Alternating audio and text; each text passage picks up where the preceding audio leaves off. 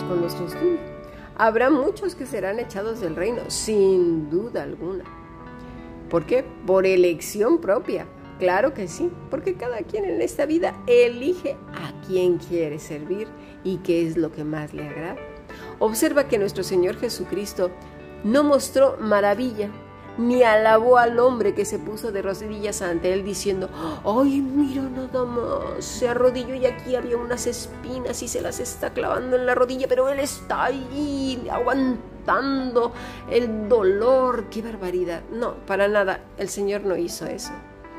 Sin embargo, al buen centurión ni siquiera lo había visto, nada, no, no había visto su cara, por así decirlo, porque el Señor lo sabe todo.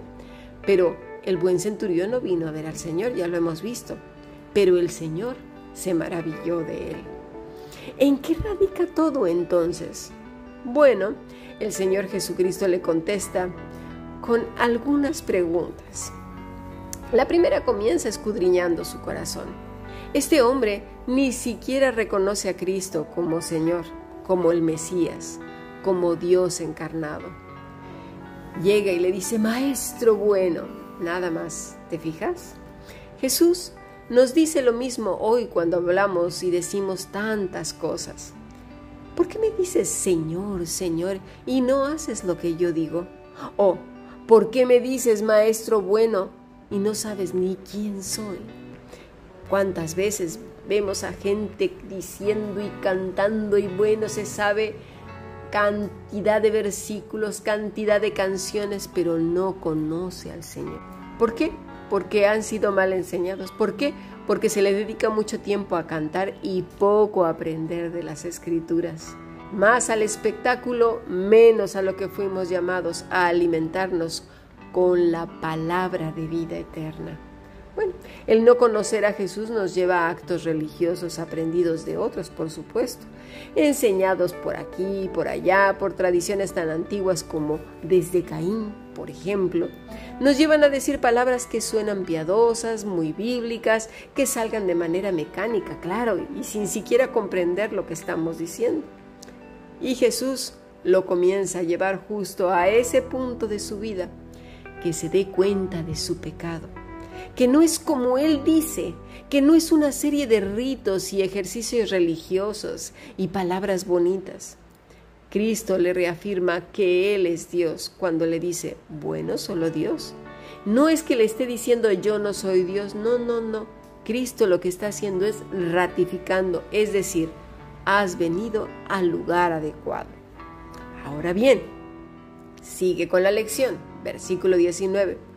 Los mandamientos sabes. No adulteres, no mates, no hurtes, no digas falso testimonio, no defraudes, honra a tu padre y a tu madre.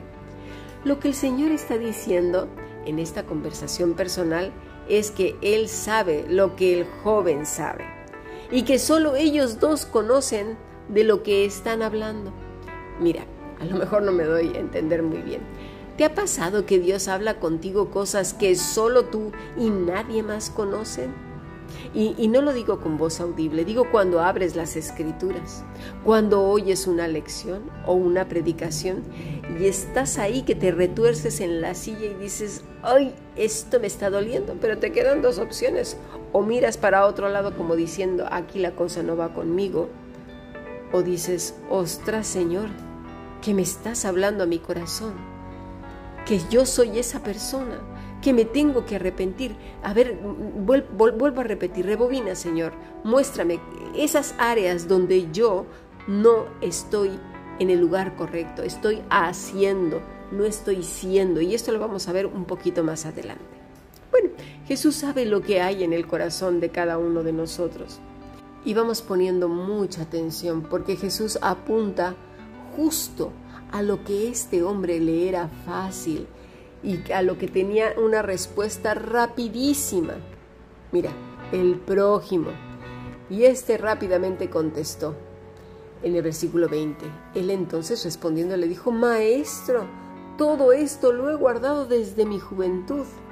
La palabra que el hombre usa para guardar, es decir, lo he guardado desde mi juventud, es fulazo, que quiere decir vigilar, estar en guardia, custodiar. Y en lugar de que el Señor arde en cólera o le diga, qué poco entendimiento tienes, porque el muchacho o el señor o el joven o el hombre este lo que está diciendo, yo he vigilado, yo he estado en guardia de no hacer estas cosas. Es el hacer. Él lo dominaba, lo tenía controlado. Pero, sin embargo, dice la escritura que Jesús le amó.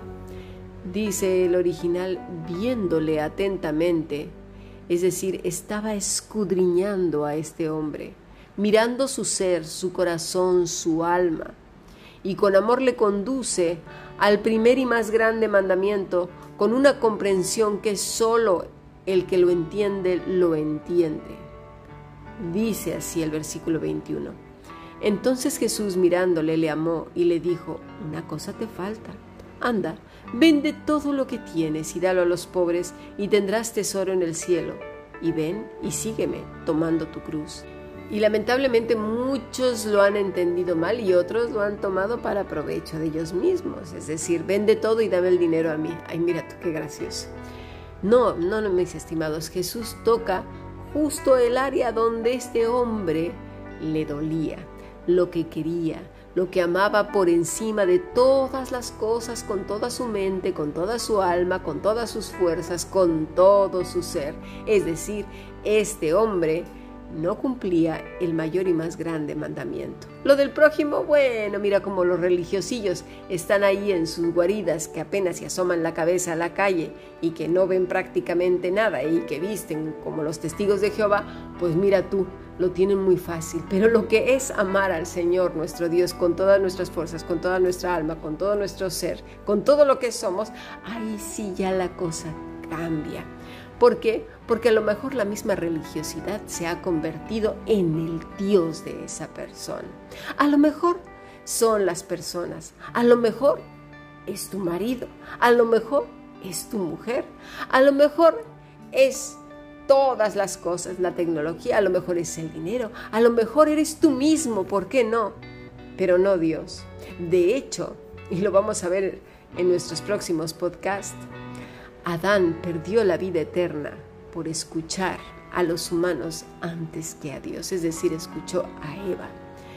¿Cuántas veces escuchamos más a los hombres antes que a Dios? Cuidado con decir, es que el pastor me lo dijo. No, no, no, tiene que estar en la escritura.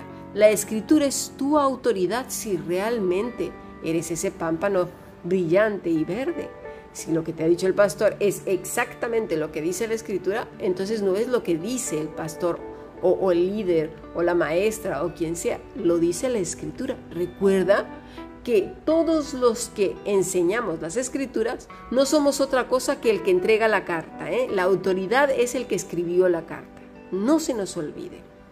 Por otra parte, y que quede muy claro, no es que el mandamiento de Jesús sea vender todas las cosas como muestra de amor, sino que el amor de ese hombre no estaba en el lugar correcto que es Dios mismo. Los bienes materiales, las cosas de este mundo, la gente, la posición social, pero no solo la económica, sino la religiosa, la popularidad, en fin, el ego. Eso que nos gusta tanto, ¿verdad? Llamar la atención y que nos mimen y que vean lo bien que hablamos, que cantamos, que bailamos, que nos den triple, cuádruple porción de halagos y de mimos y venga, va y venga, va. Pero cuando se trata de decirnos nuestros pecados, ahí sí como que ya no nos gusta la cosa. Bueno, ahora, ¿por qué lo digo? Porque el maestro seguidamente le dice, ven y sígueme y sigue tu cruz. Es decir, vive apegado a Cristo con todo lo que con ello implica. ¿eh? Por eso dice la cruz, una renuncia a todas esas cosas que tanto nos tienen bien pegaditos a la tierra. Jesús entonces una vez más nos dice que los tesoros del cielo no son los tesoros de la tierra. Así que no valoremos ni midamos las bendiciones de Dios como recursos económicos. Aquí Jesús ratifica al hombre que efectivamente Él es Dios y por eso le dice acto seguido, sígueme. Pero, qué fácil era cumplir con los cinco mandamientos al prójimo. Ay, Señor, en serio, ¿cómo se te ocurre molestarme? Y qué difícil es amar a Dios con todo el corazón y con todo el alma y con todas nuestras fuerzas. Ah, cuántas cosas tenemos que renunciar. En Mateo 19, 18 dice así, le dijo, ¿cuáles? Y Jesús dijo, no matarás, no adulterarás, no hurtarás, no dirás falso testimonio. El joven le dijo, todo esto lo he guardado desde mi juventud. Y dice muy seguro, ¿qué más me falta, hombre? Estaba encantado con su religiosidad, como tanta gente se siente tan orgullosa, levantándose a las 3 de la mañana y acostándose a las dos y media, durmiendo media hora diaria porque todo el día está de rodillas ahí orando. Se siente, bueno, feliz con su lista de religiosidades. Jesús le dijo, si quieres ser perfecto, anda, vende lo que tienes y dalo a los pobres y tendrás tesoro en el cielo. Y ven y sígueme. Honra a tu padre y a tu madre y amarás a tu prójimo como a ti mismo. Es decir, pone los mandamientos en el lugar correcto. Ay, pero este hombre no, no estaba dispuesto a amar a Dios con todo su corazón, con toda su mente, con toda su alma y con todo su ser. Y aquí una vez más vemos que el tesoro en la tierra no es ni tiene nada que ver con el reino de los cielos. Por ahí andan diciendo que tú declara y las riquezas vendrán porque entre tú más des ahí cuando caiga la ofrenda el Señor mandará automáticamente en la chequera de celestial un cheque volando y caerá ahí en, cerca de tu casa, yo no sé cómo será, es le mandará a tu jefe en el corazón y te subirá el salario, aunque seas un flojo, llegues tarde, te robes los lápices, los, eh, el tiempo del trabajo, no importa ¿Te fijas? Cuántas cosas tan horribles se andan enseñando por ahí. El hombre este se sentía feliz con cumplir esos mandamientos que le hacían piadoso a los ojos de los demás. Pero Cristo lo lleva hasta la raíz de sus motivaciones y ahí es donde no pudo avanzar más. Sin embargo, vemos a un centurión que ni siquiera desea impresionar a la gente y mucho menos a Cristo. No le importó lo que le costara el hombre tenerlo ahí en su cama enfermo, me refiero a su siervo. Su corazón, ¿sabes qué? Estaba en Cristo. No hacía falta que la gente lo aprobara o lo viera como lo máximo en cuanto a religiosidad y piedad. Su vida era perfume. Y el perfume cuando perfume no anda presumiendo, hey, yo soy un perfume que huelo a gardenias, que huelo a rosas, que, que, que mira, soy sándalo. ¿Verdad que no? Es que de verdad qué mal entendemos las escrituras. Porque todo esto se trata de aquello que Nicodemo no pudo entender. Y muchos, aunque lo sepan y puedan decir, sí, hay que nacer de nuevo y todas aquellas cosas, y lo dicen con aquel tono y de memoria y dan lecciones y que no sé qué, y venga, va, y venga, va.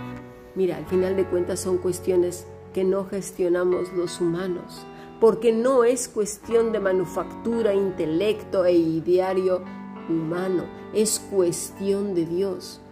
Un hombre que ve su pequeñez, su incapacidad de hacer nada porque no es hacer, ve una necesidad profunda de salvación y de estar desde aquí eternamente reconciliado con Dios, desde aquí, teniendo nuevas metas, nuevos propósitos, sueños e ilusiones, cosas que no son creación suya ni de ningún iluminado, ni profeta, ni apóstol, ni ninguna de esas chorradas que se andan inventando, sino de Dios mismo, a quien encontrará leyendo en las escrituras y comprendiéndolas gracias a la dirección del Espíritu Santo.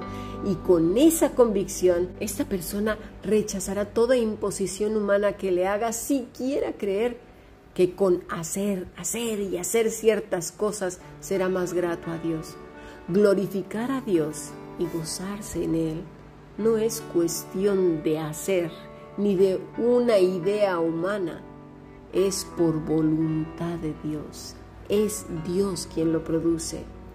Así pues su vida entonces estará bañada, orada, guiada, dirigida por el Todopoderoso y no por un listillo, por un religioso, o un abusador, porque tal y como lo acabamos de leer al inicio de nuestro estudio, en Mateo 8:11, y os digo que vendrán muchos del oriente y del occidente y se sentarán con Abraham, e Isaac y Jacob en el reino de los cielos, más los hijos del reino. Estos que dicen, ¿verdad? Aunque sean judíos o no judíos, o cristianos que dicen que tienen nombre de vivo pero están muertos, serán echados en las tinieblas de afuera y allí será el lloro y el crujir de dientes. Seamos listos, pongamos atención, sigamos aprendiendo bendiciones.